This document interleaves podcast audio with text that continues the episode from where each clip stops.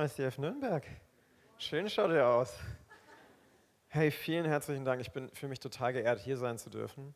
Ähm, es gibt zwei Sachen, die in meinem Leben dazu geführt haben, dass ich mehr Ansehen bekommen habe bei Leuten. Und das eine war, als ich meine Frau geheiratet habe. Das war dann irgendwie so, boah, du hast eine Himmelreich geheiratet. So, wow. Und ich habe dann immer, oft mache ich dann so, ich stelle mich vor und ich so, ja, ich bin David, äh, Pastor einer Gemeinde, ich habe die Amelie geheiratet und dann alle so, oh, du hast die Amelie geheiratet, okay. Das muss ja irgendwie doch ein ganz dufter Kerl sein, so. Das ist das eine. Und das andere, das habe ich jetzt erst seit, diesem Wochen, seit dieser Woche gemerkt, ist, wenn du eine Anfrage bei der ICF hast, dann hast du irgendwie Ansehen bei Menschen. Und ich habe irgendwie gemerkt, dass wenn ich so sage, ja, ich predige in der ICF dieses Wochenende und dann so, du predigst, du predigst, du, du predigst in der ICF? So, ja, ja. Und dann musste ich nochmal checken, so hat, hat der Dani das jetzt ernst gemacht, aber ja. Von daher, ich fühle mich mega geehrt. Wisst ihr, wann das letzte Mal ich eine PowerPoint-Präsentation hätte vorbereiten sollen für irgendeine Predigt? Es war in der Bibelschule.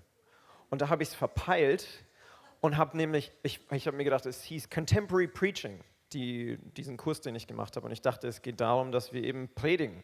Und dann habe ich eine Predigt vorbereitet und dann bin ich zum, zum Dozenten hingegangen und habe ihm meine Notizen gegeben und es waren alles so auf Zetteln, so Blockblattzetteln, die ich so abgerissen hatte und per Hand draufgeschrieben. Und er so, ah, okay. Habe gepredigt, habe mir gedacht, es lief voll gut und es wurde auch voll gut applaudiert und sowas. Und danach hieß es, ähm, du weißt schon, dass deine Notizen und deine Vorbereitung bewertet wird, nicht, deine, nicht wie du gepredigt hast. Und ich so, ah, Mist.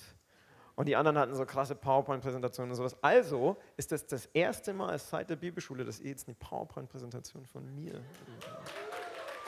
Also, ihr, merkt schon, ICF bringt einen dazu, größere Dinge zu tun und noch mehr Autorität. Also vielen Dank, Dani. Ich genieße es, ich fühle mich auch extrem geehrt. So, mir wurde gesagt von einem Berater, ähm, damals ein Mentor, der gesagt hat, hey, ich würde dir nicht raten, eine Nürnberg-Gemeinde zu gründen. Da gibt es so viele, die, die zerfetzen dich, wenn du das anfängst. Und ich habe mir nur so gedacht, boah, ehrlich, sind die Pastoren so schlimm und so. Und ich, wirklich bis jetzt geht es mir echt gut. Also, bis jetzt haben sie mich nicht zerfetzt und Dani, ich hoffe, das ändert sich nach heute auch nicht. So. Ey, wir machen die zurzeit mit One Love, diese, diese Serie Transformation. Und das Thema ist Transformation. Und ich glaube wirklich, ich habe so in meinem Herzen, dass Gott uns heute so ein paar Schlüssel geben möchte, eigentlich nur einen wirklichen Schlüssel, der uns zeigt, dass Gott fähig ist, uns, unseren Umstand und unsere Stadt komplett zu verändern, komplett zu verwandeln. Gott ist so fähig, alleine wenn er spricht, kreiert er Welten. Alleine was er sagt, in diesem Buch hier steht so viel drin, was uns helfen kann zu verwandeln und zu verändern, wenn wir es glauben. Weil Gott echt so fähig ist zu verwandeln durch sein Wort. Sein Wort wird nicht leer zu ihm zurückkommen. Und ähm, das ist auch sozusagen, ich meine, wie fangen wir an? Das Thema heute geht spezifisch um Transformation der Stadt. Hey, was weiß ich über Transformation der Stadt? Was wissen wir über Transformation von Städten? Ja, genau. ich denke mir so, okay, wo fängt man da an? Mein, mein, wie ich an die Sache herangehe, ist dann, dass ich oft denke, okay, wenn ich Geld hätte, dann easy. Ich kaufe das Rotlicht, die Rotlicht, die, das Frauentormauer, Frauentorgramm, alles da kaufe ich ein. Da baue ich dann Gemeinden hin, kein Stress. Ich kaufe jede, jeden Schmuddellokal, alle, alle Clubs kaufe ich einfach, wenn ich Geld hätte. Habe ich aber nicht. Ja? Was mache ich? Was ist die Botschaft, die ich habe? Was ist das, was ich bringen kann, was Veränderung bringen kann? Wie, es, es, wenn Geld wirklich die Sache ist, die die Lösung bringt, wenn ich jetzt alle Bordells aufkaufen würde der Stadt, alle Lokale, überall, wo Drogen konsumiert werden oder was auch immer, wäre die Stadt dann wirklich anders? Vielleicht, vielleicht statistisch. Statistisch könnte man vielleicht sagen, ja, hier ist eine Veränderung. Hier, ah ja, wir haben gar, gar keine Drogen, Löcher. Wir haben gar keine Bordells mehr, wir haben sowas nicht mehr. Sowas wäre vielleicht möglich, dass man das sagt. Aber was passiert wirklich? Was, was ist wirkliche Transformation? Wann merken wir wirklich, dass eine Stadt tatsächlich verändert wurde? Und zwar für immer. Was ist es? Und ich glaube, dass Gott geht es immer um Menschen. Gott hat nur eine Strategie und das ist Menschen. Und Gott geht es wirklich darum, dass wir verändert werden. Und wenn wir verändert werden, wenn Leute verändert werden in dieser Stadt, verändert das die Stadt. Die Politik und alle anderen Maßnahmen, die gemacht werden können, um eine Stadt zu verändern, sind eigentlich nur so, dass sie sich, die Politik hat so eine, ich, ich, ich denke, wir sollten wirklich für Leute in der Politik beten, weil es ist so ein politischer Geist, der dazu führen will, dass Leute anstatt wirklich für was zu stehen, lieber schauen, dass alle glücklich sind. Ja? Das heißt, wenn die Stadt schaut, dass alle glücklich sind, aber alle bekehrt wären ja, und alle Jesus lieben würden, dann würden die das machen, was die Jesus-Liebenden gerne hätten. Wenn es mehr Jesus-liebende Menschen in dieser Stadt gäbe, dann gäbe es auch mehr Grund für die Politiker, auf die Christen einzugehen oder sie zu verfolgen. Das wäre so die, die andere Variante. Aber in beiden Fällen ist es unser Ziel. Und für mich und unsere Gemeinde ist es so, wir haben jetzt, seitdem wir angefangen haben, zwei Hauskreise. Und ähm, wir haben, sind 14 Leute. Uh. Und wir denken uns so, oh Gott, wir, wir wollen das, das irgendwie einen Unterschied machen. Und so oft stehe ich so, wir, wir evangelisieren oft am Aufsetzplatz und Aufsitzplatz ist so unser Bereich, den wir erreichen wollen. Und so oft ist, stehen wir dort und denken uns, was, was können wir hier wirklich für einen Unterschied machen? Was macht es wirklich für einen Unterschied, was wir hier tun? Verändert sich da wirklich was? Und ähm, da war neulich so eine Riesenermutigung von der Kati. Ich hoffe, dass das immer noch aktuell ist, Kati. Die Kati ist ähm, ja ähm, arbeitet am, am Aufsichtsplatz, und zwar mit Familien, so als Sozialarbeiterin und kriegt das total mit, was da eigentlich so passiert, wie die Statistiken sind von häuslicher Gewalt und was auch immer. Und sie hat neulich zu meiner Frau, der Amelie, gesagt, dass seit September, was ungefähr der Zeitraum ist, wo wir angefangen haben zu evangelisieren, dass seitdem Kriminalität nach unten gegangen ist. Ist doch krass, oder? Und wir sind nicht die einzige Gruppierung, die dort evangelisiert. Es gibt immer wieder Gemeinden, die dort reinsehen und immer wieder dort evangelisieren, immer wieder dort Leute lieben. Ich finde es aber so krass, dass etwas sich ändert, eine Statistik sich ändert, aber wenn ich über den Aufsichtsplatz gehe, fühlt es sich noch genauso an.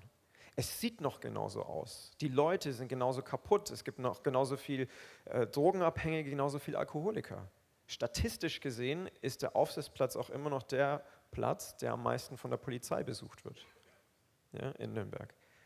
Wie passiert es, dass wir wirklich dort einen Unterschied machen? Wie passiert es, dass dort sich was verändert? Und ich glaube, die Antwort ist wirklich in Römer 12, Vers 2. Und zu Anfang der Predigt gehen wir gleich zum, eigentlich zum Ende. Und da steht, und seid nicht gleichförmig dieser Welt, sondern, sondern werdet verwandelt durch die Erneuerung des Sinnes, dass ihr prüfen mögt, was der Wille Gottes ist, das Gute und Wohlgefällige und Vollkommene. Dieses Wort für verwandelt, was da steht, ist Metamorpho. Wir kennen das alle von der Metamorphose von so, einem, von so einer Raupe zu einem Schmetterling. Ich persönlich finde Raupen total eklig. Ich finde Würmer auch irgendwie eklig. Aber für mich ist irgendwas relativ ein Wesen relativ unsympathisch, wenn man sein Gesicht nicht von seinem Hinterteil unterscheiden kann. Das ist einfach nur wie. Aber das ist das, wie, wie kann aus so einer Raupe so was Wunderschönes werden? Wie, ist doch der Wahnsinn. Es braucht Zeit. Es braucht von dem Schöpfer etwas, was eingegeben wurde, etwas, was eingepflanzt wurde, bevor dieses Ding das überhaupt wusste. Weiß diese Raupe überhaupt, was er da macht, indem dass sie diesen Kokon formt und dann zu einem Schmetterling wird? Hat die überhaupt eine Ahnung, was da passiert? Ich glaube, das ist wirklich ein wunderbarer Schöpfer, der das in sie reingegeben hat. Und wir haben Potenzial, transformiert zu werden und diese Stadt zu transformieren. Aber die ist in uns gegeben von unserem Schöpfer. Und wir müssen nur herausfinden, wie wir es rauslassen. Wir müssen nur zulassen, dass diese Wörter, die er in uns reingelegt hat, diesen, wie soll man sagen, dieses Vorbild, diese DNA, die in uns ist, dass die zum Vorschein kommt. Das ist alles. Und ich glaube, dass es so simpel ist und doch so komplex. Es ist so komplex, dass ich verwandelt werde in eine andere Person Ihr hättet mich mal vor ein paar Jahren sehen sollen. Ich war, ich habe es gestern zu meiner Frau gesagt. Ich habe gesagt, Schatz, ich war früher so depressiv und so schwer und so, ich war depressiv, ich war suizidgefährdet, ich hatte keine Freude in meinem Leben. Und sie hat gesagt, das kann ich mir gar nicht vorstellen. Und ich habe gesagt, Schatz, ich war ein komplett anderer Mensch. Gott hat mich transformiert, Gott hat mich verwandelt, Gott hat mich verändert. Und zwar einfach nur durch Beziehung mit ihm, nichts anderes keine anderen großen Maßnahmen, keine Werke, die ich hätte tun können. Ich kann es nicht mal wirklich sagen, dass es daran lag, dass ich es geschafft habe, viel Zeit in der Bibel zu investieren und dass deswegen verändert wurde. Ich kann mich da null rühmen. Gott macht es und Gott will es mit jedem Einzelnen von uns machen. Und ich glaube, dass heute Morgen vielleicht auch Leute hier sind wo du sagst, hey, in meiner Situation, ich sehe dort keine Hoffnung, ich sehe dort keine Zukunft, ich habe keine Ahnung, wie das gehen soll, dass, dass die sich verändert, dass meine Situation sich verändert, vielleicht auch auf der Arbeit. Ich habe den Eindruck, dass Gott wirklich einfach nur will, dass du sagst, hey Gott, ich vertraue darauf, dass du mir alles gegeben hast und dass ich in deinem Plan bin. Und das möchte ich dir eigentlich sagen, egal wo du stehst heute, wenn du eine Beziehung mit Gott anstrebst, dann bist du voll in seinem Plan. Und dann hat er was vor mit dir. Und dann würde dein Leben so fügen, dass alles in Erfüllung geht, was er verheißen hat für dein Leben. Das ist eine frohe Botschaft. ja. Die Bibel zeigt uns immer wieder, dass eine Person einen riesen Unterschied machen kann. Eine einzige Person. Und ich habe so drei Leute, die ich gelistet habe, die einen Unterschied gemacht haben in der Bibel, die nicht nur eine Stadt verändert haben, sondern eine Nation. Danach sind mir noch viele andere gekommen, wie jetzt beispielsweise der ähm, Abraham, wie er dafür gebetet hat, dass Gott Sodom und Gomorra verschont, wenn er doch nur eine Handvoll Leute findet, die gerecht sind.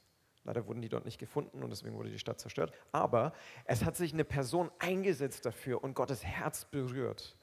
Und das finde ich so krass. Oder beispielsweise Jona, wie er berufen wurde, wie Gott zu ihm gesagt hat, ich will, dass du prophezeist, dass du dieser Stadt sagst, dass du Nineveh sagst, hey, kehrt um von euren bösen Wegen. Kehrt um und tut Buße und dann werdet ihr verschont werden. Ansonsten wird das Gericht Gottes auf euch fallen. Das sagt, das kriegt Jona und Jona war so hat es so damit zu kämpfen mit dem Wort Gottes. Und ich glaube, so geht es uns oftmals. Oftmals haben wir zu kämpfen mit dieser Identität, die uns Gott gegeben hat. Weil wir so nicht wissen, so, hey, passt es zu mir oder ist es wirklich, wer ich bin? Ist es wirklich, passt es zu meinem Lebensstil? Das ist nicht wirklich der Lebensstil, den ich leben will.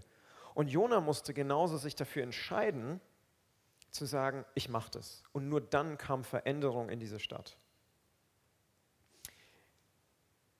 König Saul ist so eine Person, in ähm, Samuel 1, Vers, Kapitel 9 sehen wir eigentlich diese Geschichte von König Saul, die anfängliche Geschichte von König Saul. Wir alle kennen ihn als der Typ, der es mega verkackt hat, sorry, ver, verballert hat. Er hat Israel wirklich von so einem, das Königreich aufgebaut, der allererste König, den Israel jemals hatte, und hat es mega vermasselt. Er hat nicht mehr Gott gehorcht, er hat dann auch Altäre aufgebaut und eigentlich ist es mega schief gegangen durch sein Leben. Aber wie es anfing und wie das Potenzial war, war einfach immens. Man liest in 1 Samuel 9 davon, wie er auf der Suche ist nach den Eseln seines Vaters. Und jetzt seid mir nicht böse, wenn du einen Vater hast, der sehr wohlhabend ist und so und einen großen Hof oder was auch immer, und du deinen Sohn wegschickst, um Esel zu suchen, dann kannst du nicht so wichtig gewesen sein auf dem Hof. Richtig? Du kannst nicht irgendwie die Person sein, ohne die der Laden nicht läuft oder so. Sondern er sagt, hey, äh, wen schicke ich? Ich schicke meinen Sohn. Bevor er hier nochmal was kaputt macht oder sowas, schicke ich ihn lieber die Esel suchen. Und dann geht er die Esel suchen und sie finden sie nicht. Und dann kommen sie zu diesem Punkt, wo der, der Diener vom, vom Saul sagt, hey, lass uns doch zu dieser Stadt gehen und da ist ein Seher, da ist ein Prophet, ein Mann Gottes und lass uns doch ihn fragen, ob er weiß, wo die Esel sind. Also okay, gehen wir dorthin. Vorher hat aber Gott zu Samuel gesprochen. Das war dieser Prophet, dieser Seher. Und hat gesagt, morgen um diese Zeit werde ich einen Mann aus dem Gebiet Benjamin zu dir schicken. Ihn sollst du zum König über dein, mein Volk salben. Er wird Israel von den Philistern befreien, denn ich habe die Not meines Volkes gesehen und seine Hilfsschreie gehört. Das ist 1 Samuel 9, 16. Gott sagte schon vorher zu diesem Mann Gottes, der hier wird Veränderung bringen. Durch den will ich Veränderung bringen. Der ist der Mann, durch den ich Veränderung bringen werde für mein Volk. Eine Person. Ist krass, oder? Eine Person, auf die das lag. Und es heißt zwar, dass Saul ein sehr gut aussehender Typ war und sowas und dass er stattlicher war und größer wie die meisten in Israel, aber das war trotzdem nicht, hat ihn trotzdem nicht fähig gemacht, König zu sein. Er kommt zu dieser Stadt, er sieht den Samuel und er sagt, hey, wisst ihr, wo der Seher ist? Und er sagt, ich bin's. Oder die Esel sind gefunden, bevor es ihn überhaupt gefragt wurde, die Esel sind gefunden. Er wurde, ihm wurde keine Frage gestellt, er wusste es von Gott. Und bleib bei mir bis morgen und ich werde dir alles sagen, was in deinem Herzen ist. Das finde ich total krass, diese Bibelstelle. Ich werde dir alles sagen, was in deinem Herzen ist. In seinem Herzen war das drin, wer er wirklich ist, seine wahre DNA, seine wahre Identität. die nämlich der König ist. Aber so hat er sich null verhalten. Und er zählt dann Sachen auf und er sagt dann einfach weiterhin so, Mensch, aber ich bin doch von dem kleinsten Stamm Benjamins und total unbedeutend und was, was soll denn da, durch mich wird doch da nichts passieren. Und er verbringt Zeit mit diesem Propheten, mit diesem Mann, der immer wieder sich von Gott Sachen sagen lässt und die weitergibt. Das Reden Gottes war einfach voll präsent. Und es heißt dann weiter, es passieren dann echt skurrile Sachen, dass der Prophet zu ihm sagt, okay, du musst zu dem und dem Ort gehen und dort wirst du mit den und den Leuten prophezeien und dann wird Gott dein Herz verwandeln. Und das finde ich so signifikant. In 1 Samuel 10, 6 und 9, da heißt es, da wird der Geist des Herrn über dich kommen, sodass, mit, sodass du mit ihnen weissagst, das waren diese Propheten, zu denen er gehen soll, und du wirst in einen anderen Mann verwandelt werden.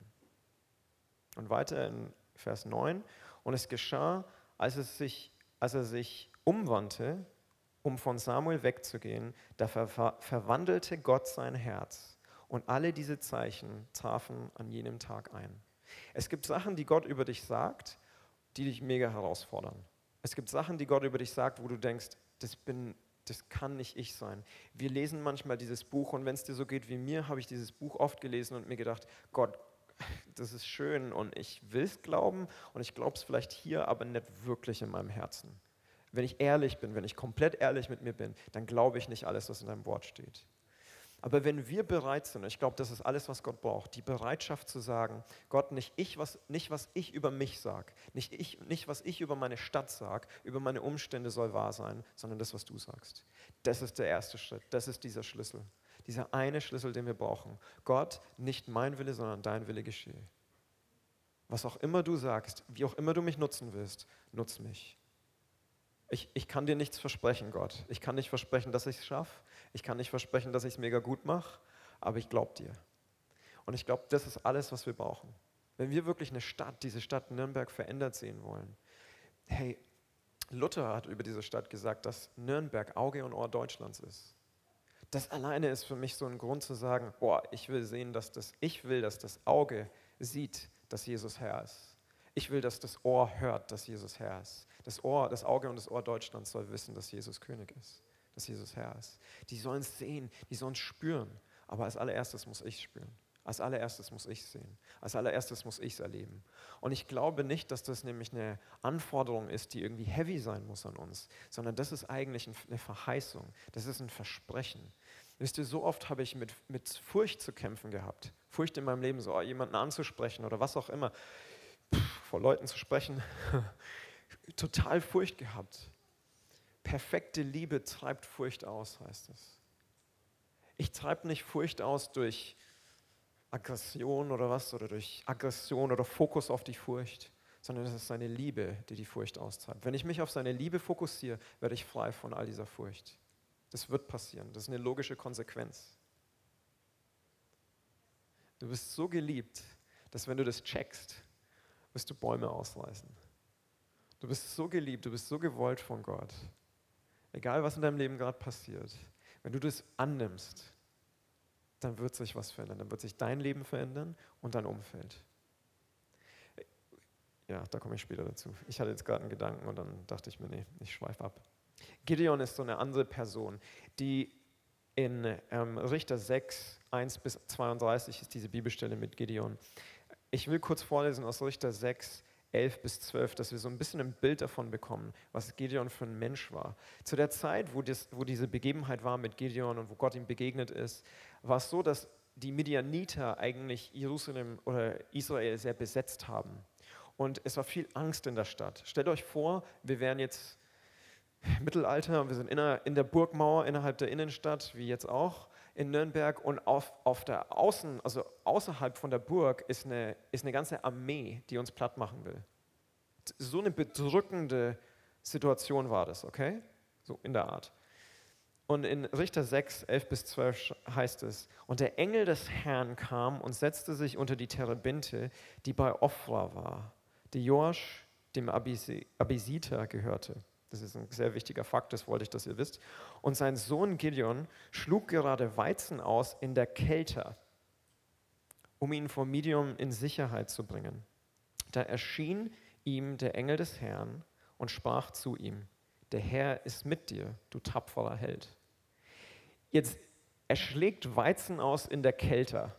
Nur um zu wissen, was das bedeutet. Normalerweise, wenn man Weizen ausgeschlagen hat, dann hat man das irgendwo im Offenen gemacht, auch am besten an einem Hang in Israel, damit der Wind die Spreu vom Weizen trennt.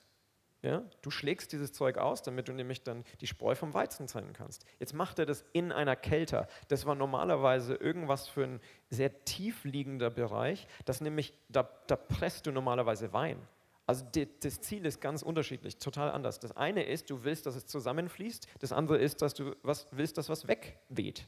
Okay? Und er macht es, er schlägt Weizen aus in einem Bereich, wo das Ding gar nicht wegwehen kann. Und der Grund ist, weil er Angst hatte. Er hatte Angst vor den Midianitern. Wenn die sehen, dass dort irgendwas aufgeschlagen wird, dann sehen die ihn. Er ist ein Schisser. Gideon war ein Schisser. Und Gott sagt zu ihm, das Erste, was der Engel sagt, der Herr ist mit dir, du tapferer Held. Ist doch krass, oder? Ich finde es so wahnsinnig, dass Gott uns nicht sieht nach unseren Umständen oder das, wie wir sind. Gott sieht uns nach dem, was er durch uns tun will. Gott sieht uns, das wäre doch so, unser Gott wäre so ohnmächtig, wenn er seine Fähigkeit durch mich zu wirken von mir abhängig machen würde. Wenn es an mir hängen würde, dann wäre doch Gott nicht fähig.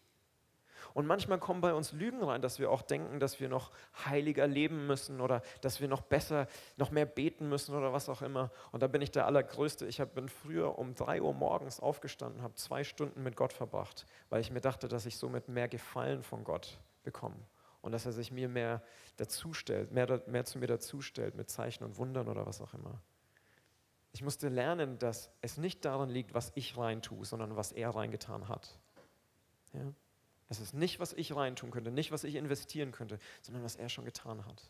Wenn ich das verstehe, dann werde ich immer reiner, immer heiliger, immer vollmächtiger, immer besser mit PowerPoint-Präsentationen, immer schöner. Das allerbeste Beispiel ist aber ohne Zweifel Jesus. In Matthäus 16, 13 bis 20, ich will es euch vorlesen. Als aber Jesus in die, in die Gegend von Caesarea Philippi gekommen war, fragte er seine Jünger und sprach, das ist immer so lustig, wie da steht, fragte er seine Jünger, und sprach, was sagen die Menschen, wer der Sohn des Menschen ist? Sie aber sagten, einige Johannes der Täufer, andere aber Elia und andere wieder Jeremia oder einer der Propheten. Er spricht zu ihnen, ihr aber, was sagt ihr, wer ich bin? Simon Petrus aber antwortete und sprach, du bist der Christus, der Sohn des lebendigen Gottes. Und Jesus antwortete und sprach zu ihm, glückselig bist du, Simon Barjona. Denn Fleisch und Blut haben es dir nicht offenbart, sondern mein Vater, der in dem Himmel ist. Aber auch ich sage dir, du bist Petrus, und auf diesem Felsen werde ich meine Gemeinde bauen. Und des, des Hades Pforten werden sie nicht überwältigen ich werde dir die Schlüssel des Reichs der Himmel geben und was immer du auf der Erde binden wirst, wird in den Himmeln gebunden sein. Und was immer du auf Erden lösen wirst, wird in den Himmeln gelöst sein. Dann gebot er den Jüngern, dass sie niemanden sagen, dass er Christus sei. Jesus ist, Jesus, ich finde Jesus so krass, so lustig. Wieso fragt er sie so, was glauben Menschen, wer ich bin? Sie sagen, manche sagen, du bist ein Prophet, manche sagen, du bist Elia, der auferstanden ist von den Toten. Und er sagt, was sagt ihr? Und Paulus spricht und Petrus spricht und sagt, ich glaube, du bist der Sohn Gottes. Und er sagt, diese Erkenntnis, die hast du von Gott bekommen. Diese Erkenntnis zu erkennen, wer wirklich die Sohnschaft zu erkennen, Gott zu erkennen, ist der Schlüssel zu deiner Identität. Wenn du erkennst, dass Jesus der Sohn Gottes ist, dann ist es dein erster Schritt, dein erster Schlüssel dort hinein, um zu erkennen, wer du bist. Weil als nächstes sagt er ihm gleich, und du bist Petrus. Du bist, du bist dieser Stein, auf dem ich diese Gemeinde bauen werde. Und alles, was du auf der Erde löst und bindest, das werde ich im Himmel genauso tun. Ist doch krass. Das sagt er, zu, das sagt er zu, zu, zu Petrus, einem Typen, der einfach mal so einen vorlauten Typen, Später, nach Jesu Tod, ist Petrus genauso wie alle anderen Jünger am Verstecken, am Wegrennen vor den Juden, weil sie Angst hatten davor, dass sie erwischt werden. Und selbst da hat Gott eine Lösung. Gott will nicht, dass wir verwandelt werden, dass wir transformiert werden, dass wir verändert werden durch unsere Bemühen oder durch einen guten Lebensstil, obwohl das auch sehr wichtig ist und absolut notwendig. Aber es ist nicht nur durch dein Workout oder was auch immer, was du machst, sondern durch die Kraft des Heiligen Geistes, durch die Gegenwart Gottes, durch, sein, durch seine Gegenwart in deinem Leben. Einfach nur indem wir es annehmen, verändert er uns und wird uns immer mehr verändern. Wenn du Jesus angenommen hast, dann will ich dich ermutigen, dann bist du schon, wenn du einfach nur danach trachtest, immer mehr nach Gott zu gehen, dann bist du schon dabei, verändert zu werden. Ähm, ein Bekannter von uns, Robbie Dawkins heißt er, er ist ein Missionar und auch äh, hat Gemeinde gegründet in Chicago, Illinois. Ähm, er ist ein Typ, Chicago, weiß nicht, ob manche von euch das wissen, ist von den Ganggeschehen her und von der, der, der Kriminalität praktisch das schlimmste die schlimmste Stadt in, in äh, Amerika. Und ähm, dagegen können wir, haben wir wirklich nichts vorzuweisen. Also unser Nürnberg ist da wirklich Kindergarten dagegen. Ja, unser Aufsatzplatz ist wirklich Kindergarten im Gegensatz zu dem, was dort in Chicago passiert. Und der Robbie hat gesagt, dass er eine Vision mal hatte. Und er ist in, eine Gemeinde rein, in seine Gemeinde reingekommen. Und in dieser Vision waren dort lauter Drogenabhängige, lauter Prostituierte, die haben miteinander geschlafen in den Reihen, die haben Drogen konsumiert in den Reihen und er hat versucht, sie zu bringen, dass sie, das, dass sie damit aufhören. Und hat dann versucht zu sagen, hört bitte damit auf, stopp, hört auf damit. Und keiner hat darauf gehört. Und er ist dann zur Bühne gerannt und hat dann gesagt, hört sofort auf damit. Das ist das Haus Gottes. Und wenn ihr es nicht respektiert, dann müsst ihr gehen.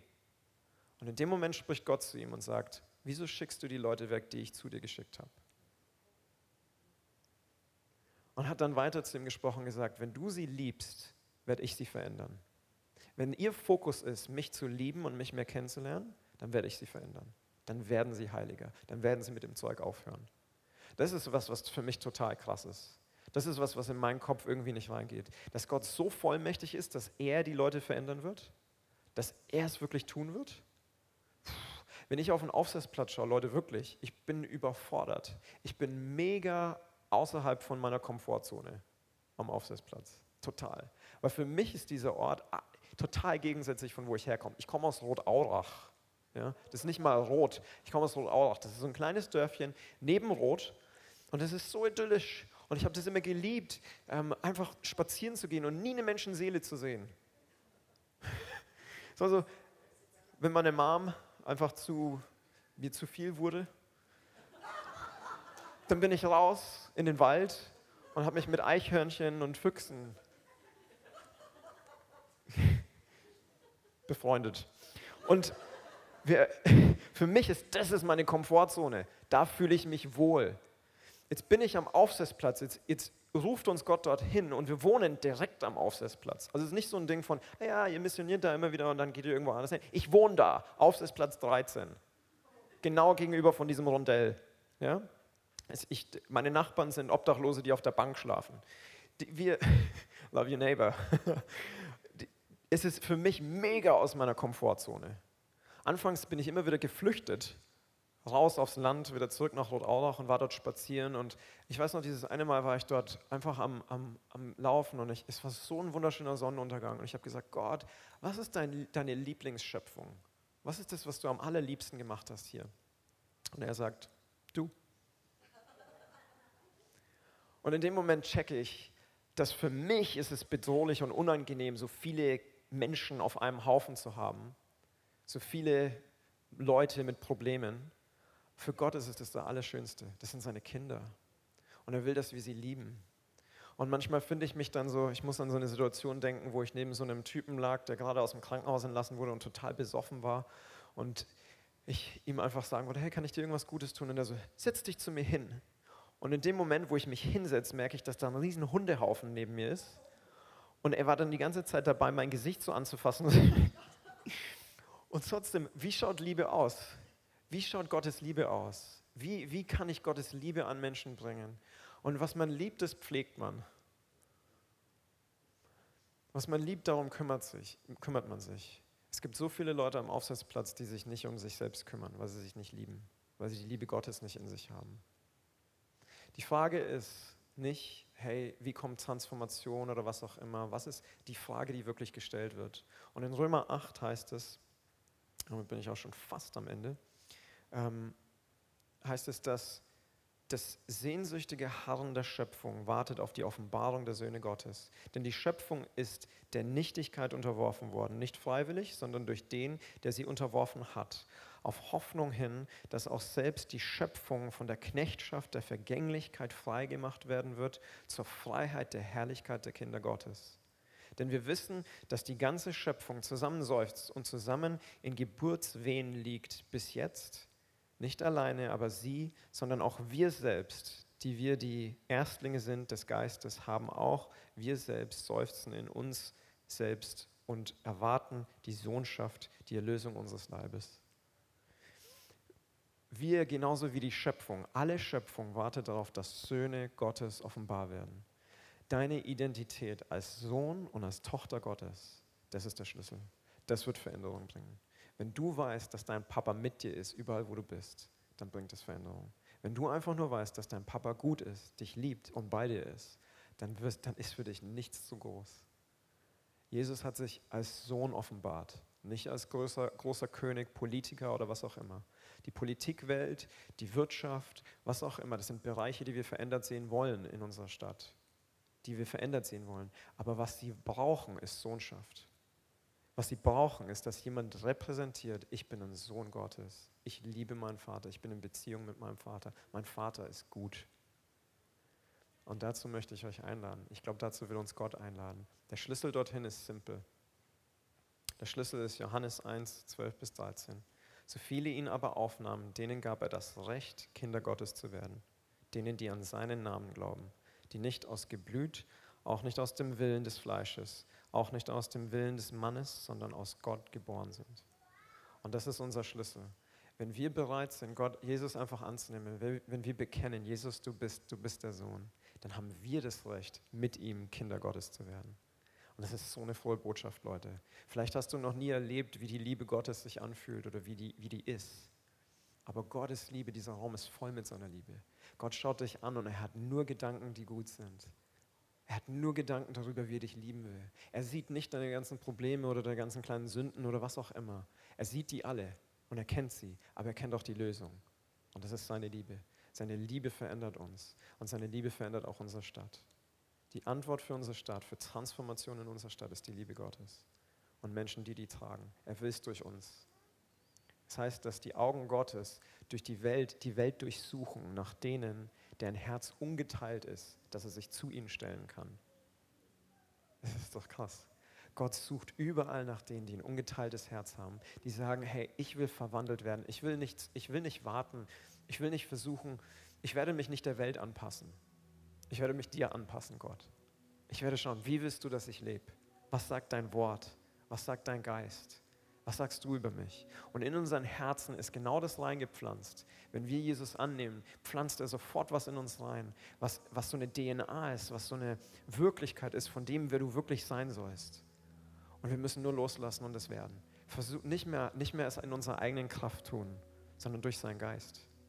Und er wird uns zu einer, so einer Schöpfung machen, wie von so einer Raupe zu einem Schmetterling, wo Leute sehen, dieser Gott ist gut, dieser Gott ist liebend, diesem Gott will ich folgen. Und das wird unsere Stadt verändern. Ich bin so dankbar, dass sich Statistiken verändern, aber ich will sehen, dass Leute sich verändern. Ich bin dankbar, dass unsere Stadt sich wirtschaftlich verändern kann und besser werden kann.